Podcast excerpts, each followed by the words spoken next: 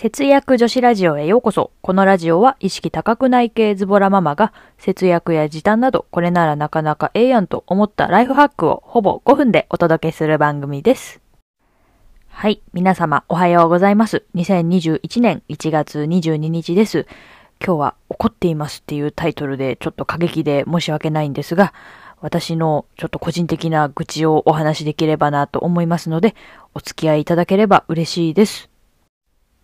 このラジオはお金が貯まるコツはコツコツ、主戦道のお金が貯まるラジオの提供でお送りします。はい。では今日はですね、怒っています。息子の医療費の話というテーマでお話しさせていただきたいと思います。えどんな話かって言いますと、先日ですね、息子が風邪をひきまして、小児科を受診しました。で、まあ、普通に受診は終わって、あの、いつものかかりつけの薬局で、珍しく声をかけられたんですね。で、あの、小児科受診した後に、いつもそこの薬局を利用しているので、えー担当の薬剤師をつけたいということで説明があったんですね。で、まあ、その同意書にサインをしてほしいというお話でした。で、まあ、担当をつけるぐらいいいかなと思ってサインをしたんですが、帰ってきて渡されたかかりつけ薬剤師についての説明書をよくよく読んでみたら、費用が実はかかる制度だったんですね。で、えー国民医療保険が3割負担の方でしたら、えー処方箋1回の受付あたりだいたい60円から100円ほどの実費がかかる制度でした。えーただですね、うちは息子がまだ小さいので、乳児医療証というものを持っています。で、乳児医療証とは、乳幼児が医療機関で受診した医療費のうち、保険診療の自己負担分は助成してもらえる制度ですね。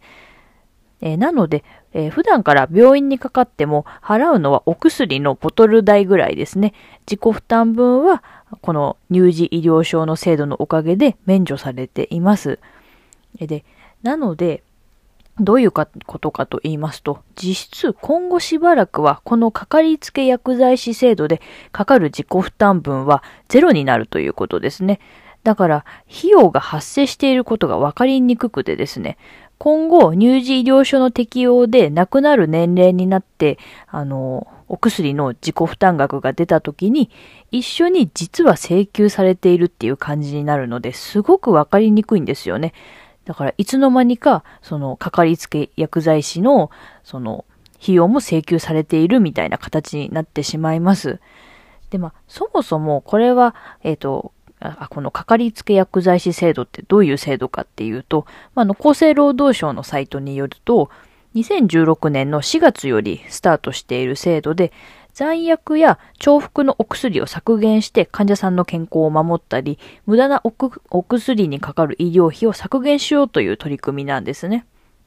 あの、確かにご高齢の方や慢性疾患の方には必要な制度だと思います。もうたくさんお薬があって、こう飲み合わせとかを考えるのが大変な方ですね。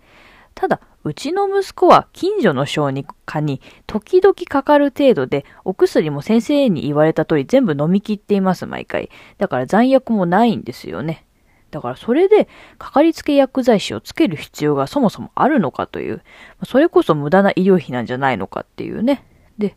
しかも、追加費用がかかるのがわからないように、ちゃんとした説明もしないで署名をさせている点が、節約女子の激おこポイントです。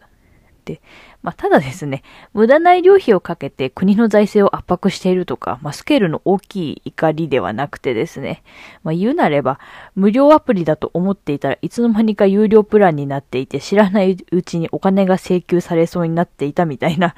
なんかちょっとした憤りを感じるんですよね。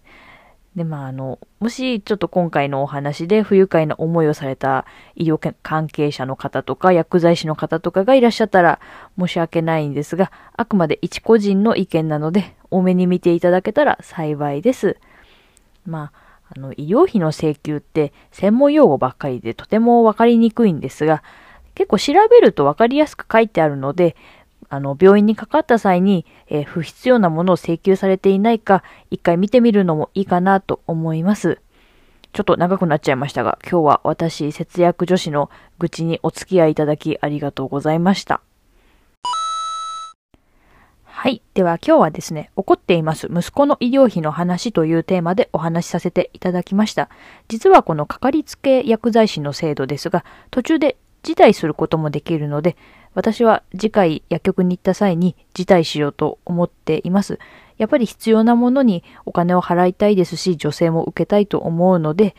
辞退させていただこうと思っています。あの、こういう医療費とか国の制度の話ってすごく意見が分かれるところだと思うんですけど、皆さんはどう思うかとか教えていただけたら嬉しいです。というわけで、このラジオでは節約や時短に関するちょっと役立つ話から割かしどうでもいい話まで気ままにお伝えしています。ブログでは私の副業収入や我が家の貯金がいくらあるかなどリアルな数字をお伝えしていますので、よかったら見てみてください。ご意見ご感想も随時募集中です。今日も最後まで聞いていただきありがとうございました。それではまた次回の放送でお会いしましょう。節約女子ラジオでした。またねいってらっしゃい。